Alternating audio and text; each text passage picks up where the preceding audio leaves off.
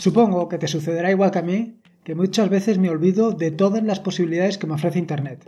Y no solamente te estoy hablando del entretenimiento, porque yo prácticamente de entretenimiento Internet lo disfruto poco, sino más bien te hablo de las posibilidades en cuanto a conocimiento, en cuanto a conocimiento, divulgación, etc. Y es que en Internet puedes aprender casi cualquier cosa que puedas imaginar.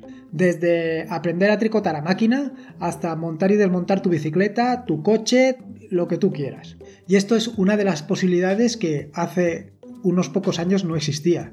Antes te las tenías que ver y desear para aprender determinadas cosas, cosas realmente eh, muy minoritarias o de gran divulgación, pero no, no tenías esa posibilidad que tienes hoy en día, que tienes todo el conocimiento ahí al alcance de un clic. Y no solamente te estoy hablando de esto, sino también te hablo del tema del podcasting. El podcasting que por lo menos en mi caso me ha revolucionado la vida y yo creo que también ha revolucionado la vida y la revolucionará mucho más, allá a todos. Porque eh, se ha convertido la radio en algo comercial, en algo en el que tú tenías que escuchar exactamente lo que te ponían, a convertirse en algo bajo demanda, algo donde tú puedes elegir exactamente qué es lo que quieres escuchar. Pero además no solamente qué es lo que quieres escuchar, sino que tienes la posibilidad de escuchar cosas que jamás en la vida te podías haber imaginado. Eh, ¿Te hubieras imaginado alguna vez una radio que te hablen de Linux? ¿O una, una radio que te hablen, por ejemplo, de tricotar? ¿O de no, eh, la mayoría de estas cosas son cosas tan exclusivas que solamente las vas a encontrar en el podcasting. Y es algo que debemos aprovechar. Y no solamente el podcasting eh, lo tienes ahí gracias a Internet, sino también otra cosa que son la posibilidad de comunicarte con otras personas que no están en tu entorno próximo. Personas que están quizá al otro lado del mundo, a kilómetros de distancia, a miles de kilómetros de distancia. Y te puedes comunicar de una manera muy sencilla y Internet te ha dado esa posibilidad. Y precisamente aquí es donde quiero andar en el episodio de hoy, en el tema de el VoIP, de la multiconferencia, de la videoconferencia, todas estas herramientas que tienes a tu disposición, no solamente para el tema del podcasting, sino también para el tema de mm, mejorar tus relaciones con otras personas, ya sea en la modalidad de uno a uno o en la modalidad de grupal.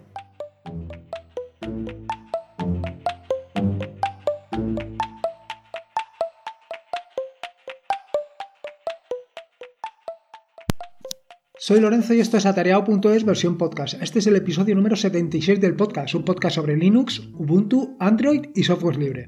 Aquí encontrarás desde cómo ser más productivo en el escritorio o montar un servidor de páginas web en un VPS hasta cómo convertir tu casa en un hogar inteligente. Vamos, cualquier cosa que quieras hacer con Linux seguro que la encontrarás aquí.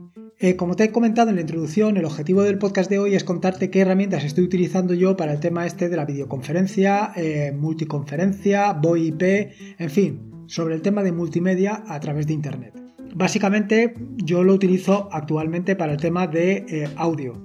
Pero bueno, también verás que entre las herramientas que te voy a comentar, dos de ellas permiten también la videoconferencia. Y creo que es algo para hacia lo que tenemos que ir hoy en día. De cualquier manera, antes de meterme en harina y tal y como hago todos los jueves, quería contarte qué he escrito esta, esta semana y aplicaciones, etcétera, etcétera. Vamos, todo lo que te cuento siempre los jueves. Respecto al tema de los artículos que he publicado, contarte que he publicado dos artículos. El primero de los artículos es cómo puedes recuperar o cómo puedes cambiar la contraseña de administrador, la contraseña de root en el caso de que la hayas perdido.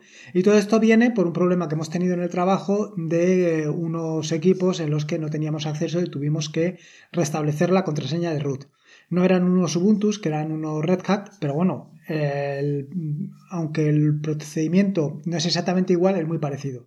Y creo que es algo muy interesante. En este sentido, tienes que darte cuenta que si no tienes todo tu equipo eh, debidamente protegido, debidamente con una contraseña para impedir eh, el acceso utilizando el protocolo o el procedimiento que, que he indicado aquí, cualquiera puede acceder a tu equipo.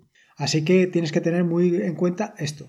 Y por otro lado, el segundo de los artículos, que más bien es parte del tutorial sobre scripting en Bash va sobre eh, el tema de los condicionales. Que si te estás preguntando, porque no estás muy metido en el tema de la programación, qué va esto de los condicionales, a lo mejor conoces la plataforma esta de IFTTT, que lo que hace es, eh, en función de que se produzca un evento, pues desencadena una serie de sucesos. Por ejemplo, puedes hacer que eh, cuando recibas un correo, de un correo electrónico en Gmail, eh, inmediatamente, pues, por ejemplo, te envíe un mensaje a Telegram.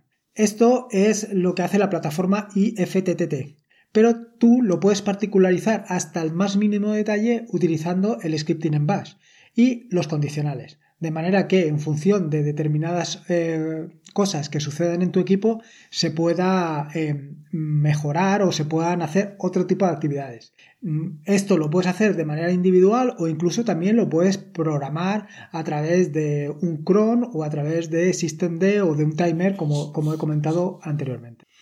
Eh, respecto, y como ya inauguré en el podcast anterior, el truco de la semana, bueno, en este caso en el truco de este jueves, es el tema de meter la contraseña en, tu equipo o en tu usuario, cuando la metes en la terminal. Eh, te habrás dado cuenta que cuando metes tu contraseña en el terminal te sucede que no, no, aparece ningún ni un asterisco ni nada, no aparece nada. Entonces hay momentos en los que sabe, en los que no sabes exactamente si has metido la contraseña o no la has metido, porque no la has dado todavía al retorno de carro, al enter, sino que tú has metido ahí tu contraseña y no sabes en qué situación estás. Eh, esto se puede corregir o se puede modificar a través de eh, el, sudoers. Y es sencillo, es muy sencillo y te dejo en las notas del podcast exactamente cómo hacerlo. Utilizando sudo bisudo y modificando un parámetro lo tienes hecho en un momento. Respecto al tema del podcast de hoy, el turrón, eh, sobre el tema de la videoconferencia y tal, aquí te, te quiero comentar tres aplicaciones que, como te he dicho anteriormente, estoy utilizando de manera masiva. Las dos primeras, sobre todo Mumble, la he estado utilizando y la estoy utilizando bastante, tanto para grabar en algunas ocasiones como para comunicarme con otras personas. La siguiente de ellas, que es Jitsi, la estuve utilizando durante un tiempo y actualmente la he dejado de lado. Y la tercera, que es Zoom, sobre la que te contaré más adelante, evidentemente, es la que estoy utilizando de manera más profesional en el trabajo, básicamente. Sobre Mumble. Sobre Mumble ya he escrito em, algún artículo sobre cómo puedes em, montar tu propio servidor de comunicaciones, tu servidor Mumble. El servidor Mumble es una aplicación que lo que te permite es hacer una conferencia entre varias personas que estén situadas en diferentes puntos, bueno, vaya, que tengan conexión eh, por internet y hacer pues una charla, un coloquio. Eh, tiene la ventaja de que tú puedes instalarte tu servidor directamente incluso en una Raspberry porque tiene unos reducidos consumos de recursos, lo cual es muy ventajoso porque va eh, en ventaja hacia tu privacidad y comodidad. ¿Por qué? Porque todos los datos los vas a tener tú. No dependes de un servicio externo, no dependes de nadie, dependes única y exclusivamente de ti. Y como digo, lo puedes tener o bien en un servidor virtual, en un VPS, o bien lo puedes tener en tu Raspberry, por los consumo, por el reducido consumo de recursos que tiene. Vaya, de hecho, eh, apenas llega a los 512 megas de RAM, pero 512 megas de RAM para el caso en el que eh, tengas hasta 50 personas comunicándose de manera o sea, de manera instantánea. O sea, que ya te puedes hacer una idea. Si tienes cuatro o cinco personas, vaya, aquello consume menos que un mechero. En cuanto a las características del servidor, bueno, aparte de que es súper sencillo de instalar, súper sencillo, em, luego eh, tiene unas ventajas brutales en cuanto, primero, a la calidad del sonido. Tienes una calidad espectacular. Según lo que comentan, es de los vídeos de. digo de los vídeos, de los. de las aplicaciones de conferencia es la mejor, la que mejor calidad tienen. Y esto es debido al codec Opus que tiene. Que no solamente te permite una mm, calidad eh, brutal, sino también te permite una latencia muy baja. Probablemente eh, la menor latencia que haya actualmente en el mercado. Si no sabes la latencia, indicarte que es el tiempo que transcurre desde que el emisor eh, dice algo hasta que el receptor lo escucha. Y esto, en el caso de Mumble, es que es muy ridículo. Por otro lado, eh, aunan dos características que son fundamentales, que son seguridad y, privacidad. Si esto lo juntas a que vas a tenerlo eh, en tu propia Raspberry, pues, o en tu propio servidor, vaya, más seguro no vas a estar. Todos tus datos los tienes tú y no te tienes que preocupar de nada. Por otro lado, eh, Mumble es un servicio que se ha utilizado, y supongo, eso ya no te lo sé decir seguro, que se utiliza eh, durante, muchos durante mucho tiempo se ha utilizado eh, para los juegos. Y esto es precisamente por el tema de la latencia. Pero no solamente por el tema de la latencia, sino que además te permite, tiene una característica muy interesante y es que te permite audio posicional. ¿Qué es esto del audio posicional? Pues muy sencillo. Eh, cuando hay varios jugadores, tú vas a escuchar al resto de jugadores dependiendo de su posición. Es decir, eh, si otro jugador que esté contigo está a tu derecha, tú irás lo que diga él viniéndote de su derecha o sea, de tu derecha, perdón. Si lo tienes a la izquierda, vendrá de tu izquierda. Delante, detrás, en fin, todas las posiciones, pero no solamente en función de esa posición, sino también de la posición relativa entre ellos. Quiero decir que el que esté más cerca de ti lo irás más alto que el que esté más lejos. Claro, esto para juegos es brutal, porque te permite una sensación de estar metido dentro del juego muy interesante.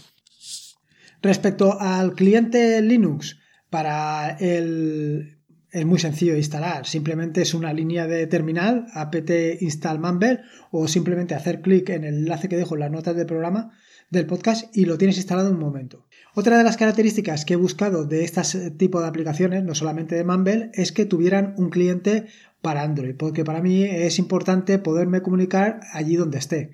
Y no siempre tengo a mi disposición el ordenador, aunque básicamente es raro que no lo tenga. Así, eh, Mumble también tiene un cliente para Android que en este caso se llama Plumble y que es muy sencillo de instalar y configurar. Básicamente tienes que dar la dirección del host donde está el servidor, el puerto y tu nombre de usuario. Sencillo, sencillo. La siguiente de las herramientas que voy a comentarte es Jitsi. Jitsi, igual que el anterior, también es eh, software libre.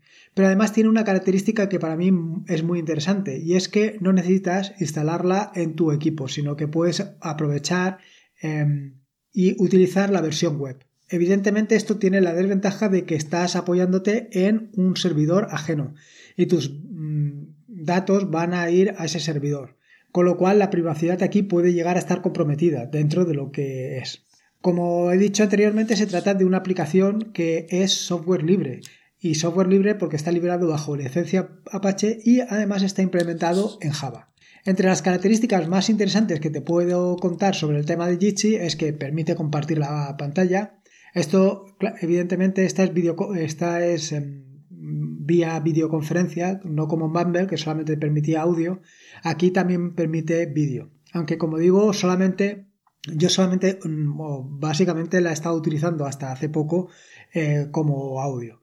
Em, entre las características, permite gestionar la calidad de la llamada pudiendo seleccionar eh, desde, emitir solamente audio hasta elegir la definición de vídeo, de una calidad inferior hasta la máxima calidad. Puedes realizar streaming directamente em, en YouTube, aunque en este caso está en beta. Puedes compartir tanto documentos como cualquier otro tipo de enlace. Te puedes sincronizar a través de calendario, con el calendario de Google, el calendario de Microsoft. Puedes elegir también el idioma en que se muestra la plataforma. También tiene una cosa que me ha resultado muy característica, o sea, muy característica, muy interesante, que es el tema de, las estadísticas. Y es que te puede mostrar o te muestra eh, efectivamente que em, cuánto tiempo cada uno de los contertulios lleva hablando. Con lo cual, si tú eres el moderador, puedes repartir el tiempo de manera que todo el mundo tenga la misma oportunidad de hablar.